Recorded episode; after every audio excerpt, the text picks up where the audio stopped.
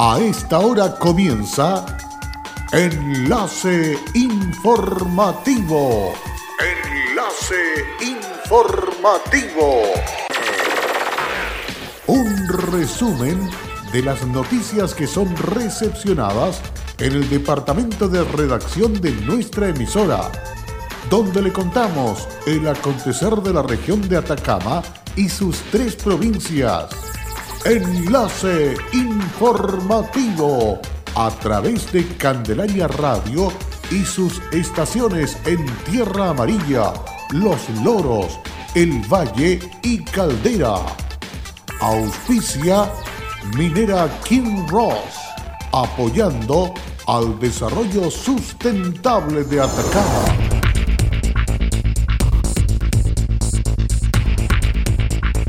Universidad de Atacama y Minera Candelaria dieron inicio al programa de visitas técnicas y vocacionales 2020. En esta época estival, Aguas Chañar llamó a la comunidad a cuidar los grifos. Tres viviendas resultaron destruidas por incendio en población Luis Uribe de Tierra Amarilla. ¿Qué tal? ¿Cómo están ustedes? Bienvenidos y bienvenidas a esta edición de noticias última de la presente semana, día viernes, y estamos listos y dispuestos para compartir con ustedes los hechos ocurridos en las últimas horas en la región. Vamos con el detalle de las informaciones. Comenzamos con una lamentable noticia sobre un dantesco incendio que afectó a tres viviendas que resultaron completamente destruidas. De acuerdo a las primeras informaciones que se conocen del hecho, la alarma se dio en la población Luis Uribe de la comuna de Tierra Amarilla, en donde para apagar las llamas tuvieron que acudir compañías de Paipote y Copiapó. Las construcciones afectadas se ubicaban en la intersección de las calles Jerónimo Godoy y Mateo y Toro Zambrano.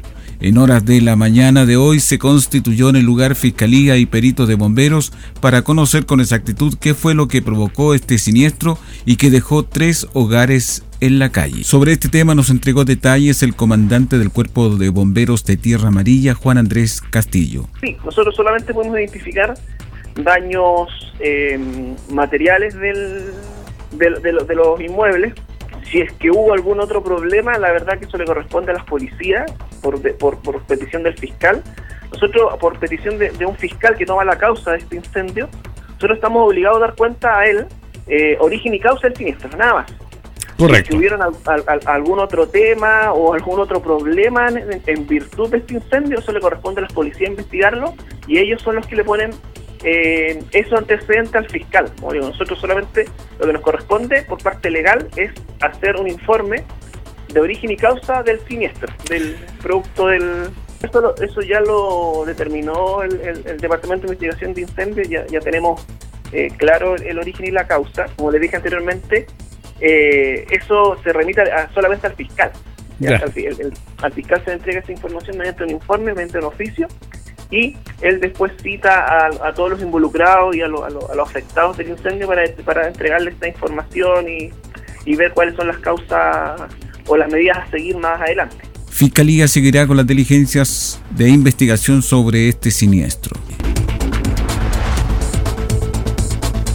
En el transcurso de la temporada estival, distintas personas abren irregularmente grifos para el llenado de piscinas, carga de camiones aljibes e incluso recrearse con el agua que sale de estas infraestructuras. Esto causa distintos problemas operacionales que finalmente dañan a la comunidad en general. Así lo informó Sebastián Espinosa, jefe de comunicaciones y comunidad de Aguas Nuevas en el verano se nos genera una, una, problemática con los grifos en las distintas zonas en las cuales nosotros estamos operando debido a la apertura regular que, que realiza la comunidad de esto. Realizar esta acción afecta a la continuidad del servicio y pone en riesgo también a la población frente a un siniestro que requiera la, la utilización de esta infraestructura de emergencia, además que puede provocar una turbiedad en el suministro de agua potable o incluso una rotura de matriz. Es por eso que, que nosotros queremos hacer un llamado a la, a la comunidad que cuiden los grifos, a dar un aviso inmediato si detectan cualquiera que esté en mal o a terceros que no sean parte de la compañía manipulando. Es por ello que Agua Chañar llamó a la comunidad a cuidar los grifos y dar aviso inmediato si detectan alguno en mal estado o a terceros ajenos a la compañía manipulándolos. Producto de las altas temperaturas se hace mal uso de los grifos, lo cual pone en riesgo la seguridad de las personas. Por sobre todo, se arraiga el daño a los grifos que se pueden dejarlos sin funcionamiento ante una emergencia. El Ejecutivo comentó que la función de los grifos no es recreativa, son de utilidad para abastecer de agua bomberos frente a un siniestro, al mismo tiempo que alertó sobre la pérdida de agua que involucra un grifo abierto, el cual deja salir un caudal equivalente al consumo de mil casas, lo que puede provocar bajas de presión o corte de agua en las viviendas. Nosotros estamos realizando continuamente una labor informativa con las distintas organizaciones que están en la región para mostrar el funcionamiento de los grifos, eh, también mostrar los caudales que tienen y también ellos puedan asegurar que esto están funcionando. Es lo mismo que también tenemos un, programa mediante internet para que bomberos puedan tener su, ubicación online de, esto, de esta infraestructura. Como habíamos dicho también, la apertura de estas instalaciones por parte de terceros para un uso recreativo son totalmente ilegales. También se realiza para robar las piezas y eso también afecta ya que un grifo sin todas sus piezas para poder funcionar no puede ser operado por bomberos. Es por eso que invitamos a, los vecinos a contactarse a nuestro fono cliente, el 600 520 6000, si detectan un, grifo abierto o que alguien lo esté manipulando. Esto para que nosotros podamos actuar rápidamente y, y ese grifo esté en buen funcionamiento en caso de ser requerido. La compañía continuamente está realizando una labor informativa con vecinos respecto del uso adecuado de grifos, destacando el trabajo que se desarrolla junto a dirigentes sociales, con quienes habitualmente se realiza una inspección de grifos en su sector para que sean ellos mismos quienes verifiquen el buen funcionamiento de esta infraestructura. Además de las aperturas de estas instalaciones por parte de terceros para uso recreativo, también es recurrente el robo de piezas para su posterior venta en locales de metales. Por estas razones se llama a la comunidad a cuidar la infraestructura y el agua. El diputado por la región de Atacama, Juan Santana, señaló que citarán al ministro de Hacienda, Ignacio Briones, para que explique los motivos que lo llevaron a negar el aumento de recursos para bomberos. Ante esta situación, el parlamentario señaló que el aumento de la glosa presupuestaria para las instituciones de bomberos en nuestro país, desde el punto de vista para que funcione en óptimas condiciones, resulta indispensable. Pareciera que la respuesta que se le da desde el Ministerio de Hacienda al presidente nacional de bomberos, Raúl Bustos, no solo tiene que ver con el desinterés del gobierno en donde concentra los recursos. Además agregó que es una respuesta que escapa de toda realidad en donde se dice que el Estado de Chile no tiene ningún peso para poder invertir en esta institución cuando observamos problemas que no solo tienen que ver con incendios, sino que también con catástrofes naturales como los que están ocurriendo en Atacama y las comunas de Alto del Carmen, Chañaral, Diego de Almagro, y es ahí donde Bomberos cumple un rol activo e importante con las comunidades. Con la visita de una delegación de estudiantes de Ingeniería Comercial de la Universidad de Atacama, Minera Candelaria dio inicio al programa de visitas técnicas y vocacionales 2020. Esta iniciativa tiene como objetivo que los jóvenes conozcan las operaciones, desarrollen actividades académicas relacionadas con su formación educacional y complementen con clases prácticas en terreno los contenidos teóricos vistos en sus aulas. El grupo de jóvenes y profesora recorrieron la planta concentradora y el mirador San Lorenzo del Rajo Mina, acompañados por profesionales de esas áreas, quienes le explicaron en detalle el proceso productivo y le mostraron los equipos que se utilizan en las operaciones. Del mismo modo, realizaron un recorrido por el área de mantención de equipos pesados, ocasión en la que pudieron conocer uno de los nuevos camiones de extracción CAT 793F que recientemente fueron integrados a la flota de operaciones de la compañía, vehículo que generó gran interés en los jóvenes. Edwin Hidalgo, gerente de Asuntos Públicos y Comunicaciones de la compañía, manifestó su satisfacción por el inicio de esta nueva versión del programa, indicando que Minera Candelaria tiene un grupo de profesionales de excelencia y cuenta con equipos y tecnología de última generación. En el marco de este programa, durante el 2019 participaron más de 300 estudiantes secundarios y universitarios de Tierra Amarilla, Caldera y Copiapó y de otras regiones del país. En Candelaria Radio estás escuchando Enlace Informativo. Hola, soy Wilson Humberto Cortés Vargas, soy jefe de servicios generales en el Kinross La Coipa. Estoy trabajando acá los 30 años en, en, la gerencia de recursos humanos y en servicios generales. Ha sido un cariño y una entrega recíproco. Ha sido unos años sencillamente maravillosos. Como compañía minera, nuestro propósito es crear valor para el desarrollo de una actividad minera responsable y sustentable que refleje el respeto por el entorno natural, nuestras comunidades vecinas y nuestros colaboradores. Kinross, comprometidos con Atacama. En Candelaria Radio estamos presentando Enlace Informativo, un reporte diario de lo que ocurre en la región de Atacama y sus tres provincias. En pocos minutos usted escucha un reporte preciso de las noticias que marcan cada jornada. Sigamos en sintonía de Enlace Informativo. Luego de la pausa ya estamos listos para seguir compartiendo con más noticias aquí en Candelaria Radio en Enlace Informativo. El programa Desarrolla Inversión en sus dos concursos del año 2019 tuvo un total de 61 postulaciones elegibles, resultando 30 iniciativas ganadoras que provienen de las tres provincias de la región y de todos los sectores productivos.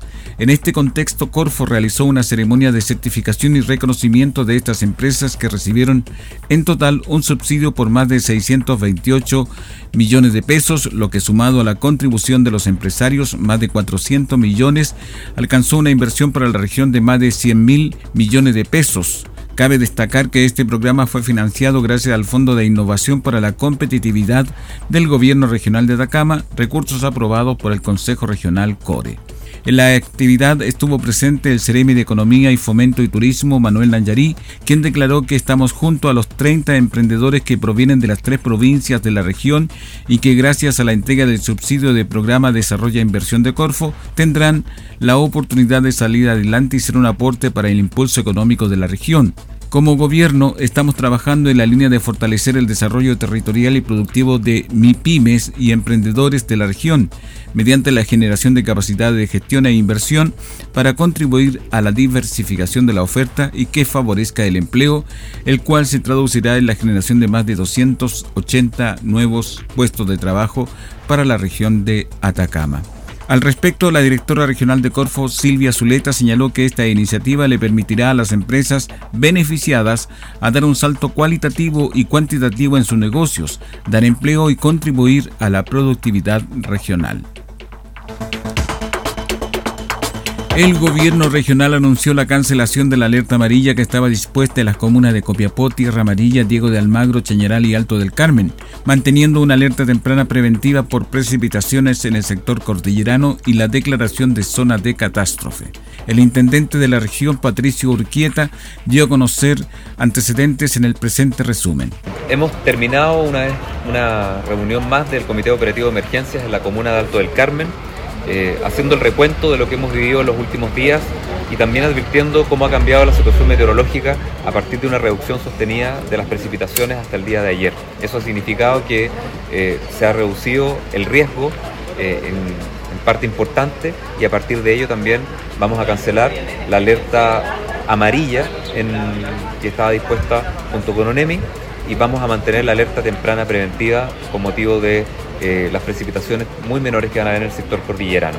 Eso no significa que no sigamos trabajando, todo lo contrario, continuamos con la declaración de zona de catástrofe en cinco comunas de la región de Atacama y particularmente en la comuna Alto del Carmen. Se siguen desplegando los recursos y los medios disponibles para poder enfrentar esta emergencia y la situación de las familias que han sido afectadas con el desplazamiento de esta remoción en masa que tuvimos las quebradas de la localidad del tránsito. La situación de las personas es la siguiente.